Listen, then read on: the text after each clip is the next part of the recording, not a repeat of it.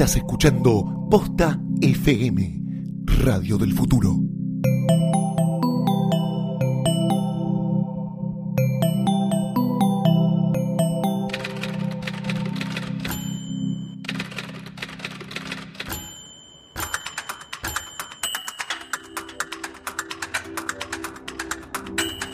Días, buenas tardes, buenas noches o cuando sea que estén escuchando esto. Esto es Letera 22, mi nombre es Santiago Calori. Mi nombre es Sebastián Rothstein y en un este podcast más ordinario tal vez hubiésemos empezado diciendo interior, ¿no? Estudio de radio, eh, día. Y, una, y el ruido de una letera. Una berretada que no hicimos, principalmente porque no tenemos efectos de sonido y segundo porque la verdad que no se nos ocurrió a tiempo es un podcast, Letra 22, un podcast sobre guion, sobre guionistas, de guionistas para guionistas o para aquel que tenga el morbo suficiente como para que le interesen los guiones. Bien, sí. Eh, y vamos a tratar todas las semanas de hablar un poco de este, distintos con problemas con los que se encuentra un guionista y tratar de, de, de, verarlos o por lo menos dar nuestro punto de vista, porque en realidad no hay un punto de vista objetivo sobre nada y menos sobre escribir, que es un acto, un acto tan privado en el fondo. Exactamente, tan difícil de compartir y de explicar eh, en cuanto a, a la, el tipo de concentración que requiere y, eh, y, los las herramientas que de repente uno tiene que ir descubriendo. O sea, hay, hay algo de, de, de mucho de, de, ser autodidacta en cuanto a la forma o a la metodología. Eso es parte de nuestro eh, de tema principal, ¿no? De este primer episodio de Letera 22. Exacto, pero antes hablemos de alguna boludez que hayamos visto esta semana. Porque todos los podcasts empiezan igual, vamos, digamos la verdad, ¿no? Este, yo me hice justo una, Dale, listi una listita porque he visto muchas cosas, pero hay, a, a partir de un momento de la vida, eh, el, eh, el, tiempo empieza a pasar diferente y los recuerdos se acumulan de forma extraña. Eh, pude haber visto tres películas ayer que si no veo la lista donde escribo las películas que vi, es muy posible que no recuerde una y tenga una laguna y ya, ya esté entregado como a esa primera laguna que sabemos que eventualmente tornará en río que o suelen, en océano. No, o suelen salir en conversación natural, viste que es como, ah, vi, viste que te acordás sí, de, de golpe cuando estás exacto, hablando. Un pop-up sí. mental, digamos, Exacto. ¿no? Se podría decir. ¿Qué viste? Pero vi la, eh, lo que muchos este, considerábamos que era el estreno tal vez del año, pero uno de los estrenos importantes y uno de, de, los directores que uno, este, que los, los que amamos el cine en su forma más pura o, o, lo que consideramos una, un tipo de forma pura, era una de las películas más esperadas, que era la, que es la película de Spielberg, Puente de Espías. Sí. Que debo admitir que cuando el, el género espionaje es un género que me cuesta, hay como dos o tres géneros que, me generan como una como una especie de bloqueo inmediato. Uno sí. es el de espías, el género del Señor de los Anillos, oh, por de Dios, fantasía, en esa estoy con vos, en esa estoy este, con vos. que encima vienen de a 20. Claro, que entonces como de bailar me, y me cuesta, o sea, lo, lo, tomo como una falencia mía. En sí, correcto. Caso, ¿no? Como bueno, prefiero. Yo no me puedo concentrar en ninguna película donde no haya electricidad ni teléfono, por ejemplo. Bueno, ves, yo me llevo bien con las películas de época, sé que vos no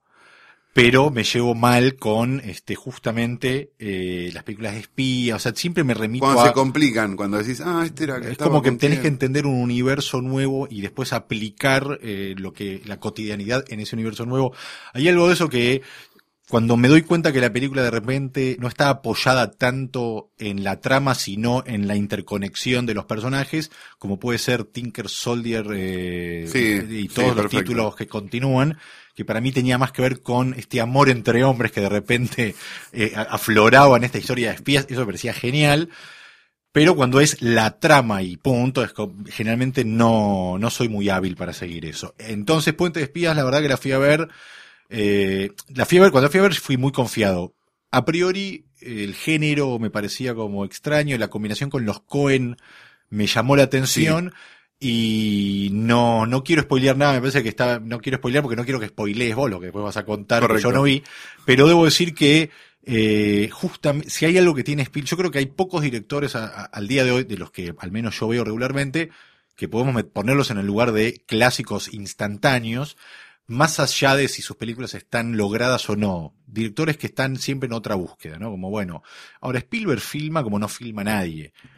Scorsese, que para mí es el otro que filma como no filma nadie, podemos decir que son dos ejemplos muy claros de una de, de, de, de, películas clásicas con puntos de vista muy diferentes, ambas cinematográficamente puras, no podrían existir en ningún otro lado, solo en el cine. eh, solo con esos planos y esa composición de planos.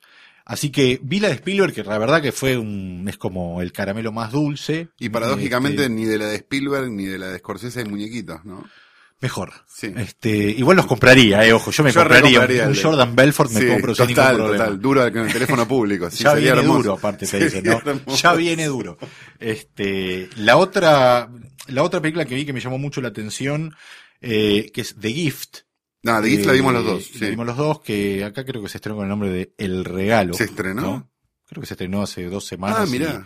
y Pasó de No largo. estamos al tanto de los estrenos. Una, es justamente tal vez lo opuesto a lo que sería una película de Spielberg en cuanto a que es mucho más minimalista en, en su forma y todo, pero yo diría que es como, se asemeja un poco a House of the Devil, ¿no? El tono de. House of the Devil. Una donde- película, inte- un thriller de interiores. un thriller de interiores de, de tres personajes Sí. donde eh, o sea la película tiene de repente arranca con un plano vacío de un plano un plano fijo creo que esto es de memoria no vacío un plano general de una casa y hay algo que está logrado en el clima de ese plano que medio como que instala muy rápidamente Y entran es los plano- personajes por off, aparecen los personajes. un plano desde el interior de la casa y Sí, vos- la casa vacía es que están eso, yendo es. a visitar. Exacto, exactamente, porque están yendo a comprar la casa.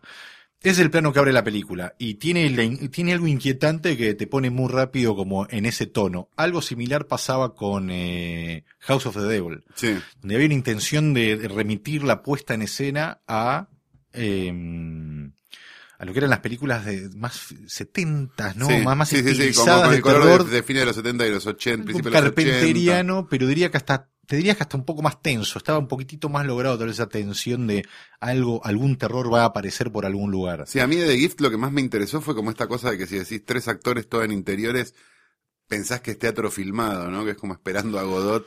Y de repente la película es súper inteligente. Además de tener como ciertos vicios de guionista en el, Sí. primer acto, primer acto y medio, sí, por sí. así decirlo. Que decís, ah, va a ir para este lado porque el chabón tal cosa, ah, le dijo no sé qué, ah, en Sí. el pasado no sé qué Sí. cosa. Sí. Y vos imaginás para dónde va a ir la película y la película pega un volantazo en un momento que es infernal. Hay algo, Y tiene un final, no lo vamos a dar No, no. obviamente, pero tiene un final a lo so, por así decirlo. Como, ¿A esta como, como a sí. lo, a lo del Sí, juego del miedo, digamos, como esta cosa que se, se Mala soluciona onda. en 30 segundos, digo, como, como medio los finales de, de, de la dimensión desconocida también, que es fascinante. es el final, es como un final parecido al de Reto a Muerte de Spielberg. Total. Ante el abismo, ¿qué Claro, haces? ¿qué haces? Y quedás ahí colgando, es- digo, es eso es súper la interesante. una- Pero me recordó mucho al tipo levantándose en el juego del miedo y saliendo y cerrando la puerta. Sí, game over. Era un poco eso, sí, ¿no? sí, sí, está muy logrado. Creo que, paradójicamente, eh, vos Knock Knock la viste, ¿no? Eli que la Roth. vi, sí, una bueno, película vos viste que, empieza... olvidable. Acá nos vamos a pelear, acá es la que nos peleamos. Sí, ¿no? pero por- por- Perfecto. para divertirnos, o sea, Sí. para divertirnos. Viste que Knock Knock empieza con unos planos, Voy a, unos- voy- voy a hacer mi único argumento sobre Knock Knock y vos después defendela. ¿Keanu Reeves hace heterosexual? está bien la no más pregunta. preguntas, su señoría. Está bien, es- está bien, pero eso es de, sí, lo de Keanu Reeves es como hay que hay que hacer de cuenta que no está, aunque Sí. esté todo el tiempo y sea el protagonista de la película, ayuda mucho a hacer Ahora, de tengo cuenta una no adenda más, tengo una adenda más. Eli Roth está aprendiendo a hacer cine con nosotros, ¿no? Eh, Es como, es como Apple, que saca el primer iPad que está todo mal, pero la gente después lo usa y dice, no, el problema que tiene y sacan el segundo con las mejoras. Con las una mejoras, cosa claro, lo prueban con la gente y encima la gente lo compra. Eh, no, mirá, la verdad me, me divierte. De la película es, es como un es como un exceso, como medio Sí, es todo lo que vi descerebrada, de él. sí. Es descerebrada, es incorrecta, pero ¿sabes lo que pasa? Termina perdiendo efecto porque es incorrecta, porque sí, si tú, y, y medio que se muerde un poquitito la cola al final, aunque tiene un gag extraordinario al final, que no lo quiero Sí. spoilear, pero, pero de lo más genial. Pero a mí me parece que está como que hay, hay una libertad en esa película de decir, bueno, me cuelo con estas dos pendejas, Sí. que lo humillen. Eh, es increíble lo de Keanu Reeves, es, es bastante como curioso que él elige un ícono del, del cine de acción a propósito, porque todo lo que sufre Keanu Reeves en la película es tremendo, y los intentos porque voy a decir, bueno, listo, ahora se va a convertir en el de Speed, y no pasa nunca, y las veces, y, y realmente estás esperando que suceda, le juega muy en contra Keanu Reeves, justamente que nos re- re- volvemos a recordar que no puede actuar, y Claro. mucho menos después de la cara que tiene una cara diferente, no o sea, es increíble. Si antes no tenía expresión, puntos suspensivos. Knock Knock me parece que eh, increíblemente empieza como de gift con un plano, viste Sí. que es una especie de, de plano Y también es una película de interiores. es una película interior y es de tres personajes, Sí. un par de, de- de extras, y está hecha en serio. Podríamos ponerla en la columna del Así no, a Knock Knock y en la de la Sisi a The Gift. Yo creo son la misma película. No, yo creo que The Gift está como, está muy Otra buena, liga, sí, sí, sí, está en otra liga, y Eli Roth me parece que se divierte, es como, se divierte haciendo películas así, Se divierte con nosotros, no de nosotros. Sí, yo lo, yo lo sigo porque me divierte que, que eh, pre- eh, eh, malintencionadamente se mete con temas que son como, ¿no? viste, en esa, no, no que es tremendo, porque se mete con uno, desde la umbría y la, todo lo que tiene ahí en juego. Y Green Inferno, que la tengo para ver, No la vi espero verla este fin de semana. No me animo a que, a que Eli Roth arruine uno de mis géneros favoritos, que es la de caníbal. Es el de Eh, caníbal. eh, los comentarios son desastrosos. Sí, por eso, me da mucho miedo. Pero a mí me gusta porque el tipo sé que cuando logra ir más allá desde la, desde la imagen y desde lo temático, lo logra. Hostel está, a mí me gusta la- la- el Sí. doblete Hostel, mucho. Me parece que está como logrado, está hecha en serio, tiene humor, pero está hecha en serio, quiere decir que no, no es terror comedia, no es como, no sé, podría ser una de terror de Sam Raimi o no sé. Está hecha como con violencia y eso a mí me parece que el cine, están, están los que buscan el llanto, a mí me gusta que me, que me conmueva, Que te pasen que me cosas, pasen sí, cosas claro. y por eso me, me gusta de repente ver Enter the Void, Mm. que lo logra, y me gusta ver el juego del miedo, que lo logra, y, y en cuanto al género, ¿no? Voy a- siempre me, me- me prefiero hacer una ultra defensa del género, este, porque es eh, lo que nos va a salvar. A mí lo que más me, me molestó de Knock Knock, y esto es un semi-spoiler, pero tampoco pasa nada, es esta noción de que la película resetea a la media hora. Viste que en un momento decís, bueno, solucionó el problema. Sí, sí, Y a los dos minutos vuelve a empezar, pero vuelve a empezar. Porque sí. Vuelve a empezar porque sí, exacto. vuelve a empezar de la misma manera que a un dibujito animado le cae una caja fuerte en la cabeza, Sí, se abre la caja fuerte y sale de adentro. Sí. Eso fue lo que más me molestó, porque no estaba A ese mí- tono puesto en ningún no. momento de la película donde era, bueno, listo, acá puede pasar cualquier cosa. Era como súper seria, Mirá. era como un qué tal Bob, pero todo mal. Y de repente, ah, ok, es mágico esto. Mirá, Vuelven a a mí me aparecer. parece que es un, un- un, eh, me parece que bien, escuchando el comentario de audio de Hostel, eh, que lo hace Tarantino con, no sé si Eli Roth, eh, la forma que tiene Tarantino de escribir la película es como si lo que estuviera viendo fuera verídico. Y las hijas de puta después lo engañan y, y todo parece verdadero para el tipo, lo que es una hermosura como para tomarse el cine así. Y yo creo que cuando los tipos están como picheando las ideas es, y después se la saca encima y cuando la gente no lo espera, vuelven y se pudre todo porque sí. Y para mí, eh, si querés ya como para cerrar y apuntar al tema principal, tiene que ver con la metodología eh, y con que la forma de tal vez de ir encontrando la forma justamente de, de ir desarrollando las historias va de la mano de cómo de repente empezás a pensar ciertas cosas. Quizás sea un lugar común empezar un primer capítulo de un podcast de guionistas para guionistas sobre guionistas o como lo quieras ver, hablando de qué es un guion y qué hace un guionista, pero quizás sea la mejor forma de después entrar en conflictos mucho más complicados. Sí, porque aparte es curioso, porque aún la gente que puede estar más cerca de uno, eventualmente digo, nunca termina de saber o de entenderse cómo es, cómo funciona. Si es una chantada, si es que en Sí. realidad está todo el día Sí. viendo Facebook. Sí, Claro. claro. O si realmente, aparte, no, no sé si uno sabe también No, realmente cómo es de verdad o cómo funciona dentro de la cabeza. Hay algo que es la parte de cómo funciona para el afuera, Correcto. Que un gordo sentado delante de una computadora. básicamente bebiendo Coca-Cola Sí, o cerveza o o, o fumando algo, Sí. lo que sea, pero como generando un espacio como de intimidad, podemos decir, entre eso que no existe, eh, que está o en un papel escrito cuando estás escribiendo a mano o en el, en- o viéndolo en la compu. Y es un momento donde estás vos con, con lo que está proyectando tu cabeza en un lugar que no existe y que tenés como que bajarlo con palabras y todo. O sea que se parece mucho a sentarse y escribir. Correcto. Lo que pasa es que Que muchas veces sentarse y escribir no surte ningún efecto tampoco. no, porque Por hay- más oficio que tengas. Sí, digamos. sí, sí, hay, o sea, hay, exacto, hay, yo creo que hay elementos que tienen que ver con el oficio, pero que eso te lo da, en todo caso, el, el El recorrido, tiempo, ¿no? sí, sí, sí, seguro. Digamos que en el comienzo me parece que una buena forma como de, de establecer bien qué es esto de, de guionar o cómo funciona un guionista, si querés te propongo como esta forma de, de- de resumirlo. ¿qué sentís, cómo sentís que cambió tu forma de escribir o de guionar de cuando empezaste a hacerlo al día de hoy? Eh, y no me refiero a si uno lo hace más rápido, más... O- No, no, no, hablas de estilo y de cosas, sí. ¿qué, qué, qué métodos encontraste para o escribir más rápido o pensar, viste que hay juegos como...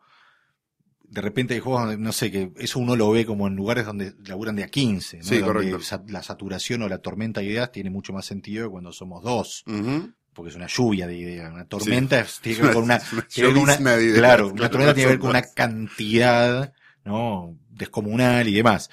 Pero bueno, Yo las dos cosas que encontré útiles hasta ahora, después de muchos, muchos años, fueron la primera, levantarme tempranísimo a escribir. Pero tempranísimo. eso es algo que haces ahora. Sí, cuatro de la mañana.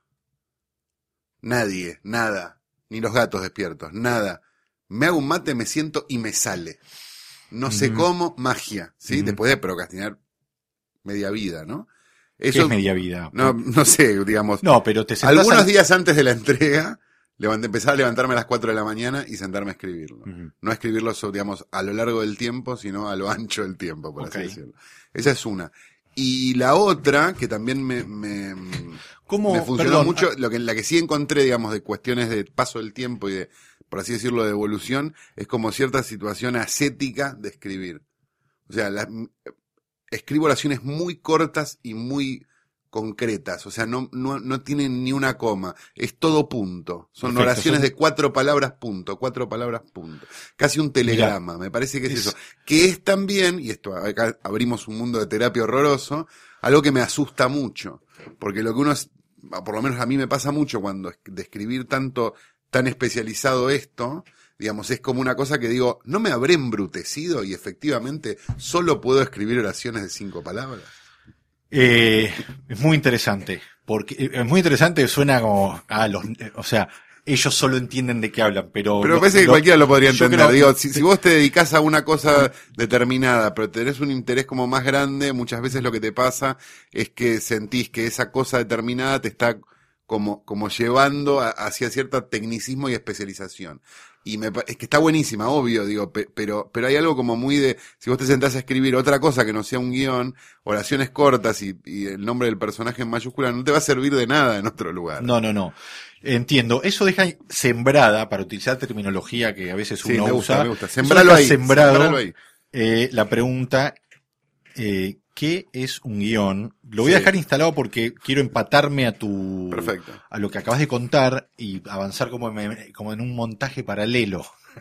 Es muy lindo como lo estamos contando. eh, sí. Saquémonos de encima los lugares comunes Sí. de dos guionistas. Vamos a hacerlos todos en la primera- Exactamente. vamos a hacerlos todos en la todo lo que se pueda. Que esto no sea una comedia romántica. No, no, no. Por favor. Este, pero bueno, vos sentís entonces, primero, para, para entender bien esto, que la una de las grandes diferencias que encontrás en cuanto a cómo te aproximás vos a la escritura es que ahora escribís frases, yo las entiendo como, por lo que contás, como más concretas. Yo, a mí me pasa que el mismo guion que yo hubiera escrito hace, no sé, 10 años, Sí, de 120 páginas, hoy sería un guion de 100.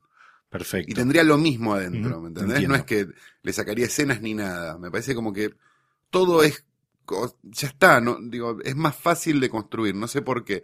Pero digo, como, como cierta facilidad de escritura que me pasa, que agarro cosas de hace 10 años, la miro y digo, ¿qué me, qué 100 Ujú. yo hice esto? Sí. ¿Viste? Como una- unas Sí, acciones de sí, 20 sí, pa- sí, de sí. 20 renglones y decís, ¿qué necesidad? Sí. Para mí, eh, mirá, qué curioso, pero ¿lo escribís con música eh, en silencio? No, escribo en silencio, mayormente con una música que no me moleste lo suficiente. En general, John Coltrane. Miles Davis. Pero, pero sí, como algo, como un... Sí, sí, o, o banda de sonido también. Sí, sí, sí, sí. Depende. Pero eh, buscás la música acorde a lo que estás escribiendo. no, repente? pasa. A ¿No? veces me siento y sale solo y ni siquiera pongo música. Como que Eh, tac, tac, tac, tac, tac, tac. Es interesante porque para mí una de las grandes preguntas con respecto a la escritura y comparo las diferencias entre los orígenes y el ahora y yo creo que me, me- se me hace más divertido en todo caso pensar la historia sabiendo que lo que el guion necesite para ser claro es válido. Entonces, y también eso va de la mano, creo yo, del director con el que estás trabajando. Correcto. Si estás escribiendo un guion ya para un director y no vía un productor donde tal vez uno puede volar más por la suya, etcétera. Yo eh, soy muy curioso en cuanto a cómo está escrito el guion del Resplandor o cómo está escrito el guion de ¿Viste? Pero esto es algo que alguna vez lo hemos hablado que Sí, que es el ejercicio este de, de- de leer guiones para entender cómo para entender está escrito cómo, algo. sí. pero el tema es que a veces este yo hay cosas que si uno atravesó un rodaje, hay cosas que aparecen en el rodaje, o sea, es como difícil también saber tan a la distancia que el guion que uno está leyendo en realidad la película lee fiel a ese guion y que es como es, es como un dilema, me parece, para cuando uno escribe. De todas formas, retomando, ¿no? Este, a, esa pregunta que sembramos, que, que es un guion, eh, podríamos decir que es lo que sea que necesite el director y cada uno del... O sea, lo que sea que necesite la película para ser entendida y explicada, eso tiene que ser el guion. Correcto. Es, es pa- Sea para definirlo en. escrita ah, en frase cine, como podemos Sí. llamarle a, a lo que vos describiste que haces, ¿no? Como frases cortas, tiempo presente, sin adjetivación, Sí, correcto. este, imágenes, digamos, ¿no? Claro. Que también te lleva como a pensar todo en un, en una sucesión de imágenes, pero también puede tener sus, este, vericuetos literarios, si queremos, si su ayuda a, a que se, a que sea más entendible un clima que necesita una escena y demás. Eh, en definitiva, que es un guion? Es todo lo que necesite serlo. Y la pieza, y el escalón más bajo en la pirámide del mundo literario, ¿no? Digamos, porque si uno Esa es, lo la, lee- esa es la otra pregunta. si uno lo lee, es ¿Es como el una guion un género? ¿Podría ser el guion un género ¿Es el guion un literario? género literario o es el guion un género más similar al de, por ejemplo, el manual de instrucciones de un televisor? ¿Sí? Bueno. Eh, Porque está esa pregunta, digo, porque no deja de funcionar como un manual de instrucciones donde que alguien lee, dice, Pero- "Ah, se conecta con este cable y después se tira. Pero hay algo más personal. Con igual, la caja. Obviamente. Hay algo más personal que eso es lo que hace la diferencia con Seguro, ¿no? Sin el duda. manual de instrucciones. Aunque sería interesante escribir un manual de instrucciones como si fuera un guion. De hecho, seguramente está estructurado como un, como una historia. Tenés un primer acto en un manual de instrucciones que es Lo el, saca de la caja. el claro. índice, Sí. ¿no? Y las- los primeros pasos. Eh, Las precauciones, las donde están los, los primeros conflictos, ¿no? Exacto, Por ejemplo, lo- levante la tele de esta forma porque si no, claro. O sea, esa es toda la siembra de los potenciales conflictos. Correcto. Obviamente, Es cuando uno- 220 o 110. Cuando uno está instalando un televisor o, o para el caso, este, armando un mueble que compró en, eh, en Sí, el claro, se complica en- seriamente en, en la mitad del segundo acto, que es cuando sentimos que no podemos armar ese mueble definitivamente. Cuando sentimos que no está en escuadra, no va a estar nunca en Exacto. escuadra. Claro. Entonces ahí es cuando decimos hay que llamar a alguien, que es cuando el, el- en el camino del héroe es voy a salir perdiendo. Y sin embargo, cuando lo terminás armando, ¿no? Hiciste el camino del héroe armando un mueble. Y el personaje que estaba parado al principio de la película con una caja está parado al lado de un Al mueble al final de la película. hecho por él con sus propias manos. El objetivo final de un guionista, ¿no? Bueno, Sí. ahora, esta especie de parábola extraña que acaba de aparecer Pero es espectacular. Solo-. Es la mejor explicación que O sea, he escuchado en mucho tiempo. es básicamente, para mí es algo que, es- que es muy claro. Eh, las estructuras nos rodean en todos lados, porque es la única forma, creo yo, o la, o la forma que más me gusta, vamos a ponerlo en esos términos, que eh, es, la, es la forma que a mí más me gusta, en la cual me gusta que me cuenten las historias, así sean historias de personajes. Todo tiene una estructura, no es cualquier cosa y porque hay, un, hay alguien decidiendo, ¿no? Eh, qué va a suceder en esta historia es porque la mirada es subjetiva y no es objetiva. Por lo tanto, aun, aun si el director lo hizo diciendo esto es cualquiera y no me agarró ninguna estructura, cuando uno lo ve, eso pasa a tener una significancia, una simbología, lo que sea. También porque hay algo importante, que es que incluso las personas que no leyeron nunca, digo, la poética de Aristóteles o no leyeron nunca un libro de guion, cosa de la que nos vamos a ocupar en algún capítulo seguramente, eh, tienen incorporada la estructura de por sí. La gente está esperando que Sí. pase algo, la gente está esperando, a la gente las películas se le hacen largas, a la gente, no, digo, y son todas cosas que son perfectamente entendibles desde el punto de vista de guion. En Sí. general, cuando alguien sale del cine diciendo se me hace larga es porque es una película que tiene un Sí. segundo acto eterno.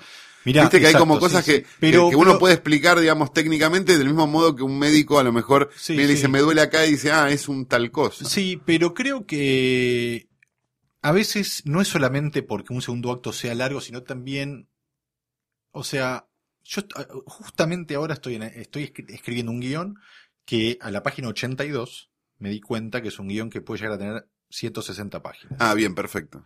O sea, más que me termina, Sí, sí, o sea, sí. terminé aceptando que medio va así la Estabas cosa. llegando al tercero y te diste cuenta que estabas en el punto medio. Exactamente. Correcto. Entonces me junté con el director y le dije, che, este... Conseguita. No, no, no, no, no, porque eh, lo genial, es justo un ejemplo de mucha libertad para, para, para imaginar y escribir. Pero le dije, estoy con este problema. La situación llegó a un punto donde ya pasó esto, esto y esto. Falta todo esto. Y van 82 páginas. Y empiezo a percibir que no estamos hablando de un guion de 100 páginas, ni de 90, ni de 120. Y la respuesta fue, dale para adelante. Y, le- y ahí le redoblé la apuesta y mirá, la, está bien, uno... en- Y el cuando- protagonista es negro.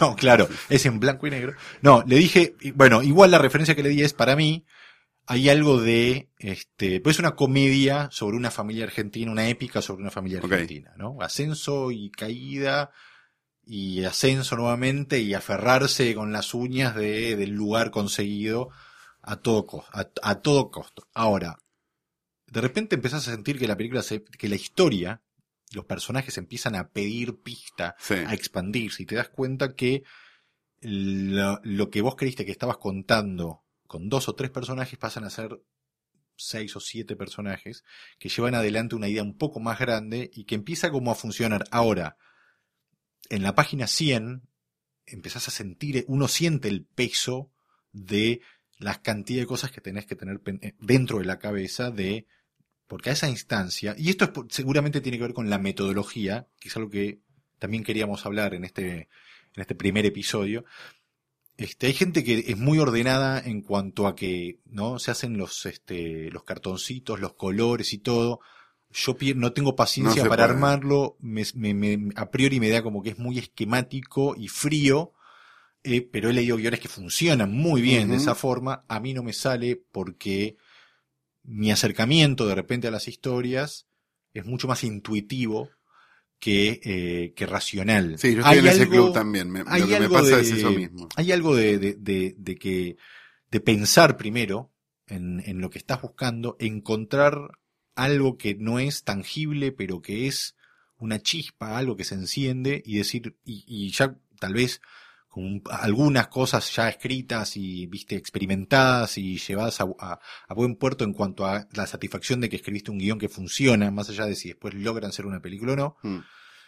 hay algo de, de, de, de- esa intuición en el punto de partida que también la sentís cuando te dicen, che, quiero escribir, necesito un guionista que escriba tal, tal historia. Me pasó con un, con este mismo director que las dos veces que me con, ya escribí otro guion para él, pero que las dos veces que me contó la idea original, no lo entendí.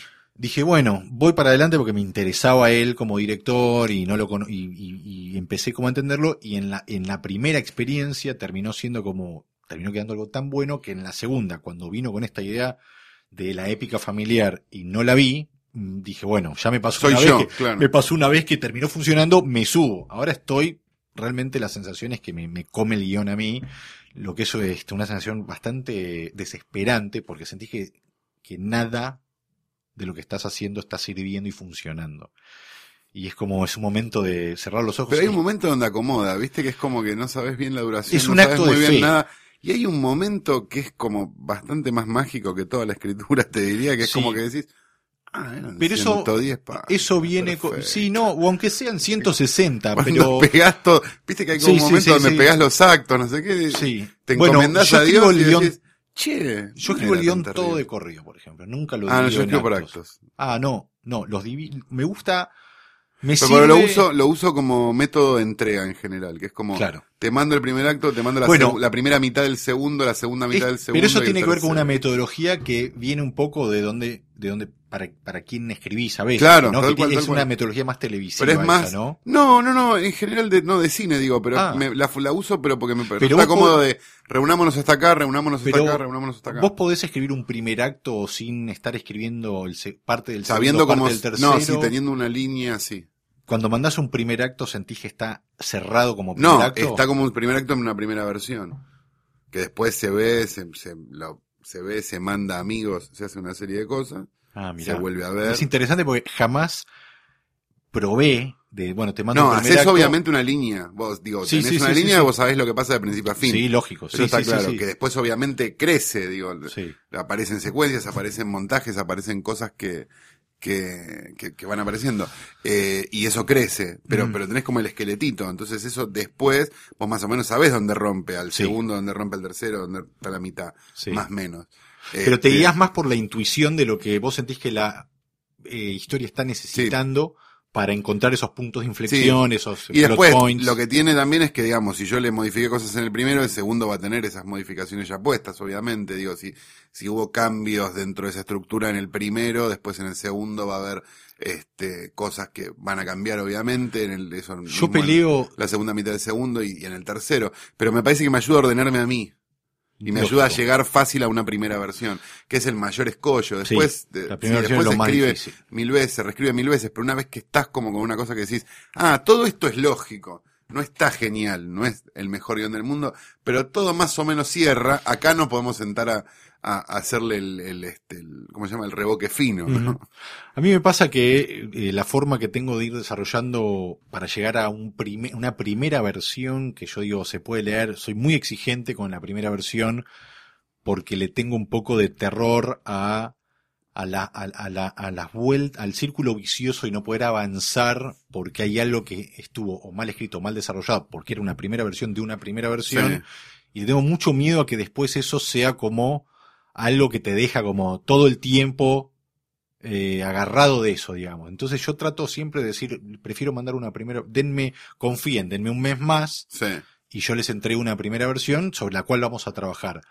Eh, y es increíble porque a veces uno pasa años trabajando así Sí. y de repente es, che, cambio esta cosita, laburo un poco más liviano y, y me concentro en un primer acto, pero tiene que ver con las metodologías. Yo, Sí. mi, mi forma, yo siempre la comparo cuando lo pienso conmigo, es como pintar una pared e ir tapando, o sea, cada vez que, en- cada vez que llego a un nudo en lo que estoy escribiendo de una primera versión, empiezo en la página 1 y vuelvo a leer todo para llegar ahí y ver si puedo pasar de forma Claro. fluida en el- por el nudo y seguir avanzando. Esta es una pregunta fundamental de metodología. ¿Escribís en orden o no escribís en orden? Sí, Ah, yo no escribo en orden.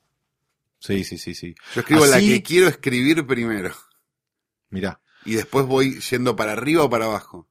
Que también me, me, me sirve para poder, digo, si hice un cambio fuerte, no sé, en la 10, pues en la 8, en la 9 la tengo que tener en yo cuenta. necesito que esté escrito en el papel lo que constituye ciertos elementos de la historia para tenerlo presente cuando estoy escribiendo la escena 80. por Ah, no, yo ejemplo. la que menos quiero escribir la escribo última, pero es una cosa que, que es como... Mirá. Y que en general es una escena Pero es una forma de, de, de- de vincularte con el, con el texto más desde el placer, digamos, desde, yo empiezo desde la- el- empiezo por la primera, las que ya tengo claras en mi cabeza no las escribo, porque digo, esto ya lo tengo resuelto en mi cabeza, entonces sigo y, y voy, de repente voy tirando un día, quiero que acá se diga este texto, acá hay que llegar a esta conclusión, y voy como dándole manos de pintura, digamos, a una pared. El tema es que termino leyendo el guion, para cuando lo mando lo leí 100 500, veces, 100 claro. veces y tal vez no es tan necesario. Y la segunda pregunta de metodología, que es como una encuesta que yo hago a todo guionista que me cruzo, que es, ¿el guionista escribe con la pija en el orto o no? Perdón por la expresión. ¿no? Eh, y Yo soy del club que sí. Vos sos el club que necesitas eso para escribir. Necesito una presión pero de... para escribir mejor, Che, en tantos días... para escribir mejor. Sí, Sí. y para sentarme a escribir, sí, para las dos cosas. Eso es costumbre, creo igual, ¿eh? Puede ser. Es- o sea, eh, podemos establecer que es mucho más difícil eh, escribir para uno que escribir para otro. Sin duda. Porque hay algo del deadline que es básicamente el conflicto, lo que hace que se mueva la historia, podemos decir, ¿no? Si lleváramos el caso de un guionista que tiene que escribir un guion y lo convertimos eso en algo estructural, Se convierte en hay Barton un, Fink. hay un primer acto donde te plantean un laburo y un segundo acto donde vos lo llevas a cabo o no, y el final del segundo acto es lo va a conseguir o no, y tenés que conseguir ese guion en, en- en- para ese momento. Eh, por lo tanto, es lógico tal vez que funcione mejor cuando uno tiene un deadline, porque ese es el conflicto para escribirlo. Eh, pero también creo que uno tiene que hacer un clic en un momento y decir y entender cuáles son las cosas que uno escribe por placer y cuáles son las cosas que uno escribe por oficio con placer, porque Correcto. hay algo que tal vez nos juega a favor, que es que a uno le gusta escribir, entonces aún los trabajos más pesados, uno le encuentra como un gusto así y también tiene A que... pesar de que la escritura igual me parece que tiene algo de exorcismo y tiene algo de... Sí. No, digo, no, no es, no es- por lo menos en mi caso, digamos, obviamente no es un sufrimiento, pero digo, no es una sensación 100% placentera. Me da como, como la sensación de que hay algo que uno está sacando Sí. que, que es como muy liberador cuando lo sacás, digamos, pero, pero hay como algo donde, donde tenés voces en la cabeza, digamos, Sí, sí, por así sí, sí. decirlo, que es extraño este, pasar por ese, por ese trance. Igual, nada, está todo bien, digo, hay cosas muchísimo peores, pero, pero tiene, Tiene que ver que ver con el oficio. Y tiene que ver con que es un oficio que, aunque no hay forma de que no sea personal. No hay forma, porque No. lo estás haciendo vos y podés ser, podés esconderte todo lo que puedas, pero siempre en algún lugar, o sea, un chiste sobre tal o cual cosa, dos personas nunca lo van a hacer igual porque tiene que ver con la mirada del mundo que tiene el que hace el chiste. Y para eso que vos estás escribiendo, hay tantas soluciones como personas en el mundo. Digo, Exacto. la misma escena escrita por 10 tipos distintos van a ser 10 escenas distintas. Exactamente. Y Yo, tiene que ver con justamente lo que vos le pones a lo que estás escribiendo. Sí, este, creo que el día de hoy, en cuanto a las metodologías, vos contaste que te levantás a las 4 de la mañana. eh, cuando logro escribir de noche, recuerdo que, que es mucho, hay otra conexión con el material de noche y tiene que ver con la energía de la ciudad. eh, y no tiene, no tiene que ver con el concepto New Age ni nada de la energía. Realmente hay algo que se apaga, literalmente, y se enciende lo que, las cosas más íntimas de repente. O temprano bien a la mañana. Claro, bueno, es, el- es, el, es Son- medio el mismo horario en realidad, noche, pero exacto. uno despierto y el otro recién despierto. A Sí, mí me, sí. lo que me genera es también, digamos, el 4 de la mañana, no solo, digamos, lo que vos decís, que tal cual es así, está todo apagado, sino que además me- tengo la cabeza reseteada. Sí, sí, O sea, sí. si yo me acosté, no sé, a las 11 de la noche, dormí, no sé, 5 horas, estoy bastante nuevo para sentarme con eso y, y darle una vuelta que no le hubiera podido dar quemado a las 10 de la noche. No, exacto. O sea, los, o sea, hay, hay un montón de elementos que si uno pudiera respetar para ser el guionista ideal que uno imagina en su cabeza, básicamente tiene que vivir solo para escribir, Correcto, lo que es imposible. correcto. Me parece que es un buen final de bloque, la imposibilidad eterna de poder escribir como uno quiere, y he ahí Sí, el conflicto nuestro. Así como en el primer acto de, este primer episodio de Letera 22, contamos eh, surgió esta especie de, comparación entre armar un mueble comprado en el Easy con un guion en tres actos, así muy este, apu- apuradamente. Eh, hay un montón de cosas que tienen esa estructura. Seguramente nos ocupemos de ese concepto en futuros episodios. Pero hay un chiste que para mí es interesante, porque además de ser muy bueno, funciona porque está estructurado en tres actos. vamos no a es- cerrar con un chiste. y, y no es, un- es- y no es este mm, un chiste de primer acto, segundo acto, tercer acto. Es un chiste sobre guionistas que hay en una película que se llama State and Main. Es una película dirigida por. David Mamet, Sí. que acá le pusieron Cuéntame tu historia, sobre un ro- el rodaje de una película en un pueblo pequeño con una mega estrella de Hollywood que cae en ese pueblo y, me dice, ¿Cómo se revoluciona ese pueblo con la llegada con de la esa estrella y ese rodaje? Exactamente. Pero la película nos muestra las. Un bienvenido Mr. Marshall de Al- Berlanga, pero, claro. pero, Pero hay algo- y eh, de David hay algo en la película que está bueno que se ocupa de los conflictos de cada este, área de, de- de la realización de una película, entre ellas la del guionista. La película arranca y está el productor diciéndole al guionista, le dice lo siguiente, este, tenés que cambiar el guion, no está el molino, hay que cambiar el guion. El ese sería el primer acto.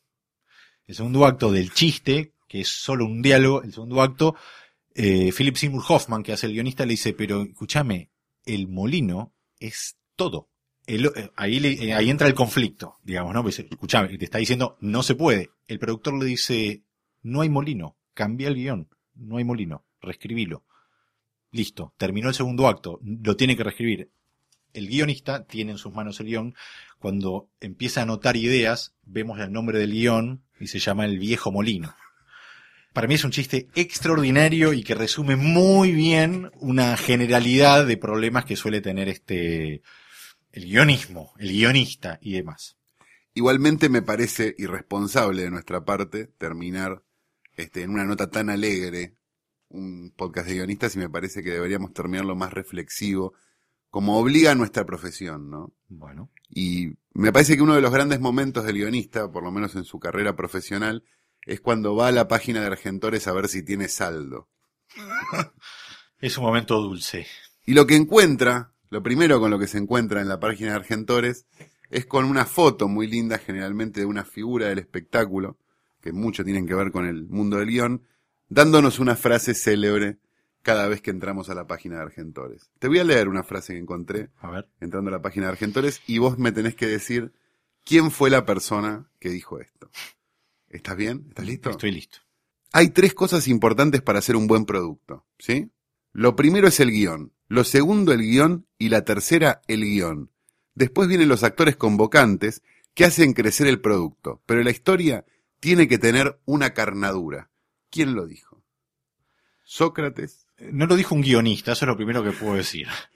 ¿David Mamet o Guillermo Franchella? Mamet lo habla en inglés, así que lo, lo descarto por una cuestión lingüística. No, es Franchella. Es Franchella diciendo, De pero la somos, historia tiene que tener una carnadura de De carne, carne somos. somos. Bueno, está bien. Me- igual me sorprende por qué tres cosas, el guion, el guion, el guion. Porque no es una sola cosa. Ah, y el actor, el actor, el actor. O el actor, claro. Pero bueno. ¿Al- ¿Quién se lo dijo? ¿Sabemos? No, no sabemos a quién se lo dijo, Ah. porque no, el, el- el productor era otra, me parece. Esto fue el episodio 1 de Letera 22. Este, hicimos lo que pudimos. Volveremos la semana que viene con muchos más problemas y muchos más conflictos. Mi nombre es Santiago Calori. Sebastián Rothstein. Nos vemos la semana que viene.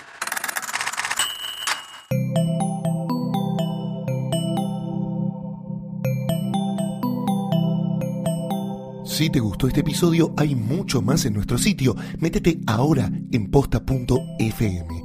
También puedes llevarnos en tu teléfono. Busca Posta FM en las tiendas online de Android y Apple. Seguí con Posta FM, radio para escuchar cuando quieras y donde quieras. Posta.